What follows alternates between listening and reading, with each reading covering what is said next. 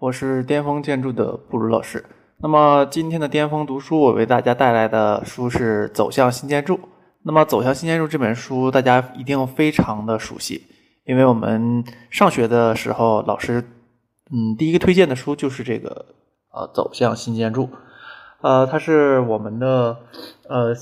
建筑大师勒柯布西耶的这个非常有名的代表作。那么我们的呃读书呢，就是会简单的把它书中最有意思的部分介绍给大家。那么具体的书的内容呢，大家一定要自己亲身的去看，因为书读百遍，其义自见嘛。每个人的对书的看法是不相同的。那么我们所有的啊读书的这个整理的内容呢，都会在我们的公众号“巅峰建筑学社”啊能搜索得到，所以大家可以关注我们的公众号“巅峰建筑学社”。那么我们就开始我们今天的这个读书的介绍。那么走向新建筑，它说是建筑呢，它其实也包含了很多的内容。首先呢，我们先了解一下它的这个内容简介。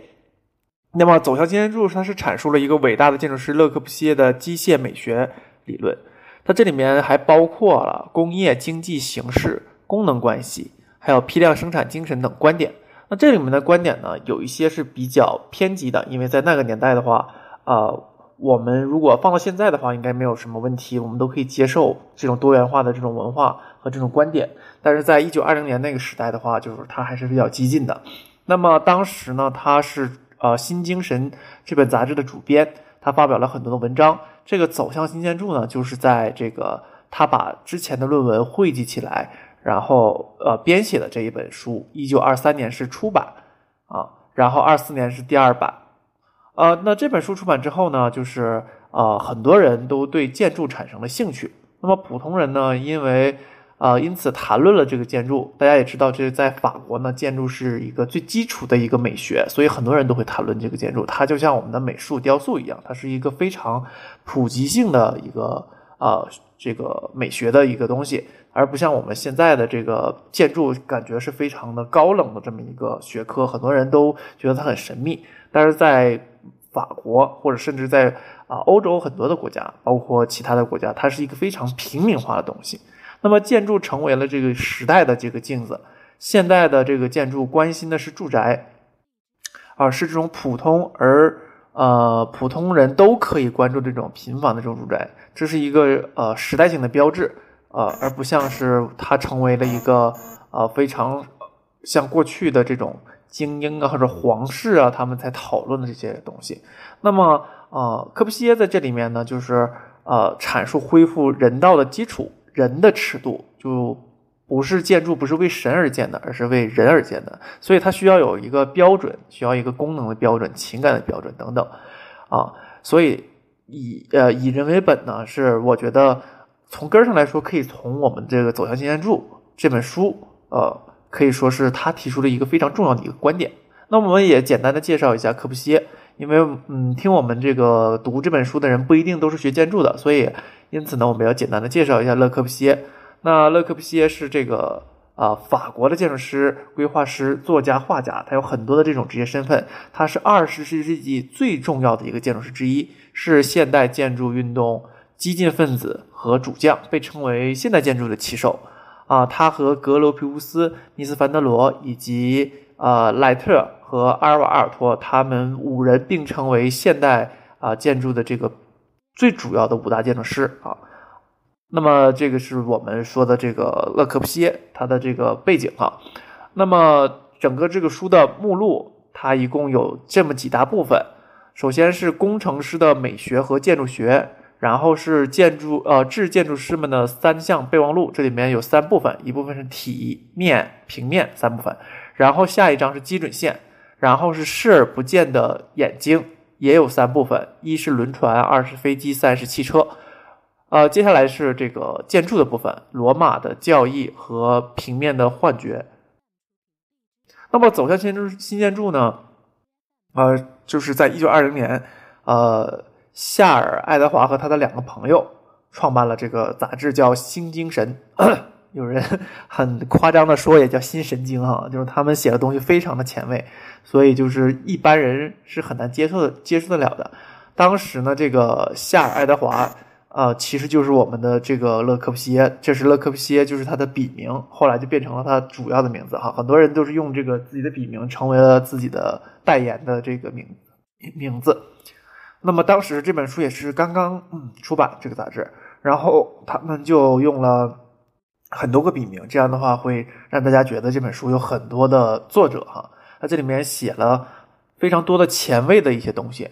啊，在这里面呢，科布西耶就是呃。找到了一个非常大的舞台，他就谈论了很多的建筑跟建筑有关的东西，然后在这里面从稚嫩的想法变成了啊非常犀利有煽动性的这些言语，然后表达了他展现了他惊人的这种语言的天赋哈。科布西耶呃就是嗯非常的厉害，他发表过这个很多的文章，然后写了八十多部书哈，但是推广的最多的最有名的就是这本《走向新建筑》。啊，它的英文版就是这个这个走向新建筑，它改成了这个英文版哈。那个原来的这个名字不叫走向新建筑哈，就是它就是就叫呃新建筑哈。它这个更能显示出它的这个没有表达出啊，就是一个走向建筑啊，没有新这个词啊，没有新这个意思，所以它的表达是更有这种确定性的。它这本书呢，可以称之为是一部宣言啊，就是对呃。呃，过去的建筑的一个新呃宣言，他要推翻过去的这种制度。这本书也充满了这种革命的激情，然后推翻压抑的这种旧世界，在这里面都有非常大的这个启示。呃，但是呢，如果都按照他的理念来做的话，人类的发展还是有些激进的。这里面提出了很多的观念，比如说房屋是居住的机器，那他拆掉所有过去的房屋，把建筑变成工业产品。那这样的话，所有的建筑都长成一样的话，也是没有了灵魂哈。当然，这这一部分呢，有的人在解读它的时候说，这个房屋是居住机器，房屋是一个泛指而不是特指哈。还有泛指更多的东西，可能是一些旧社会的一些旧世界的一些东西，都给它泛指为这个房屋或者泛指为建筑，它有一些隐喻的。不管怎么说吧，我们看这本书的时候，呃，更多的是呃。呃，体验他当时的这种心态，因为我们必须要放到他的时代背景下，才能了解这本书。他忠于忠于他自己内心写的到底是什么啊？那这本书呢，就是他有他青春的倔强，还有他的固执，还有他的纯粹。所以这本新精神汇聚成的《走向新建筑》，是他三十二岁时写下的这一种对现实的一种批判和一种清晰的认识。所以这本书是非常值得大家学习的。那么我们可以简述一些它里面的一些呃内容啊，就是这本书里的一些科布西耶的一些观点，我们可以挑一些内容来给大家来呃展示一下，都是科布西耶的名言哈。其中呢，它有很多的名言，比如说用建筑去解决社会问题，用建筑用建筑去讨论社会。那么建筑就在这里面不再是一个固定我们住的房屋，它是一个文化，它是一个媒介啊。这个就跟我们平常说建筑就是一个房子，它的概念是完全不一样的。建筑它是一种非常大的一种意识形态，是一种体量，是一种文化，是一种态度，甚至哈。然后这里面还有的名言是：住宅是居住的机器。他希望阐述就是想把这个住宅变成一个。啊，工业化的产品啊，但是现在目前我们回过头来再看呢，这个科布西耶当时的看看法和想法呢，已经现在变成了现实，因为我们很多装配式建筑都是在工厂中进行进行这个呃建造和，只不过是把这些这这些东西呢搬到我们的基地上现场组装而已哈，大部分东西已经变成了机械化，这个也就变成了它的预言哈啊，平面的幻想，它这里面说平面从内部发展到外部。外部是内部造成的，也就是说，我们可以把它理解为这种平面就是一种功能，就是我们的人的需求。那外面的这种形态呢，其实外部建筑的外部建成环境形态呢，其实很大部一一部分程度是内部形态决定的。因为我们要这种功能，所以造完之后，它就变成了这样的形态，然后它的影响外面的空间啊，这个也是我们可以理解的。而这里面他说还说了，咖啡馆、娱乐厅不再是腐蚀人行道的霉菌，他们搬到屋顶平台上去，所有的奢侈品商业都都也搬过去，啊，这里面提出的是屋顶花园的概念，寻呃在寻常的街道上架起了不长的过道，然后把这些收回来的新地段建立起新的交通，它用于休息。啊，掩映在花草树木间啊。科布西耶的这个新建筑五点啊，里面就阐述了这个屋顶花园这个概念，所以他在这里面也提到了这个哈。呃，这里面也是有一些城市规划的一些雏形在这里面，所以因此呢，大家看的时候可以非常嗯辩证的来看。这里面还提到了几何学是人类的语言，科布西耶是对几何学是非常崇拜的哈，就是他可以近乎是痴狂的在去用几何语言来阐述他的建筑啊。呃，那我们可以看安藤是科布西耶忠实的粉丝哈，所以安藤在抄绘科布西耶的所有的作品的时候。啊，这些东西潜移默化的就变成了安藤的这个语言符号，所以我们大家看安藤的作品的时候，也会发现啊，安藤的作品里很多都是几何语言符号，要不就是圆呐，要不就是方块，要不就是三角，他的很多作品都会在这里面有所体现哈。而这里面说，科布西耶还提到了，你可以，你为什么不向房东索要这些东西呢？他提到了五点，第一点就是在卧室里，呃，要一些放内衣和外套的棋子啊。尝试一致，然后高度合合于人体，然后像只是新事物的箱子。这里面我觉得它这里面在翻译的时候它有一些晦涩哈。这里面我理解就是有符合人体工程学的一些呃这些器皿或者是我们的容器，比如说一些柜子啊，还有一些座椅啊，这些东西都是还有一些就收纳的这些箱子都能符合人体工程学，还符合这个。啊，衣服的这些标准的这些尺寸，哈，是这个意思。比如说，像我们现在的这些家具都已经符合这个，它有这个标准的这种呃标志化，哈，它的这个尺寸都是一致的。呃，当时是不是这样的哈？所以就是这都是科布西耶提出来的，到后面就真正的就变成了一个现实哈，变成了一个现实。然后他还说，在餐厅里应该放一些，要放有这个餐具啊、银器啊，还有玻璃器的柜子，可以关闭打开。有足够的抽屉，可以在转手之间完成清理工作。所有的这些都装在墙上，啊，以致在你的桌子和椅子四周可以有走动的地方，有宽敞的感觉，让你心情平和，胃口大开。这里面我们可以看到他对厨房的这个要求，其实本质上来说，它就是一个，呃，标准的这种，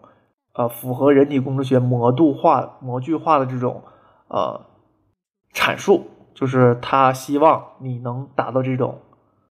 这个效果，所以呢，我觉得这就是他对这个人体工程学的。我们画看，我们上学的时候不画过那个小人嘛？就是他对这个尺度的这个要求，在这里面有非常多的这种阐述。第三点呢，是在客厅里要有放书的柜子，然后防止他们灰尘弄脏他们，也能收集你的绘画和艺术作品。那这些柜子的位置要使客厅空出的有空出的墙面。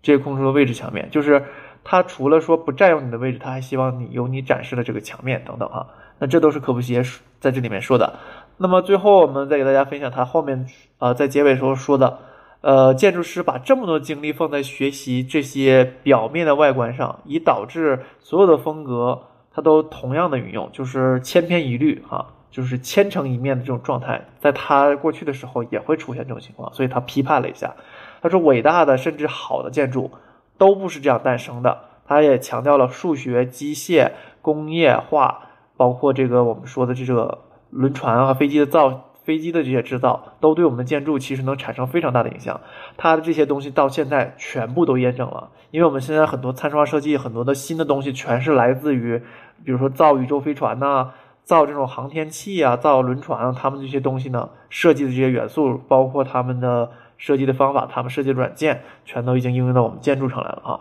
这都是科布西耶的一些预言的，全部都实现了。然后这里面他还说强调平屋顶、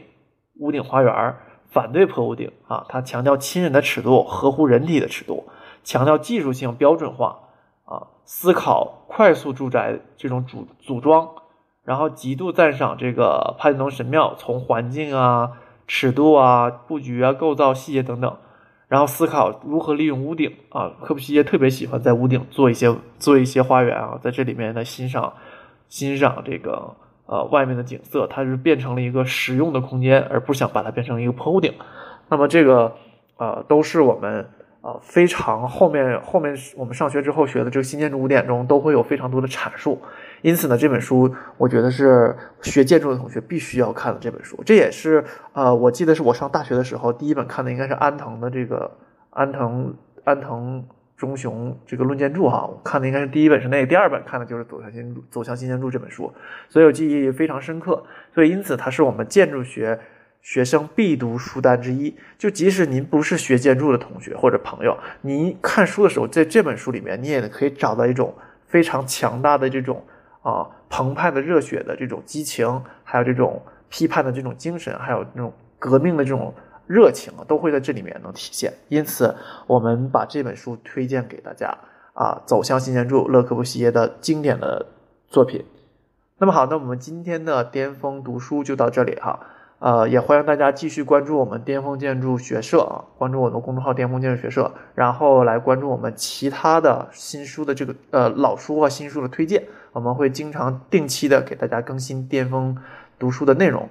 将给大家推荐更多更好的这种图书。那么好，那么今天的呃这个推荐就介绍给大家到这里啊，感谢大家的收看。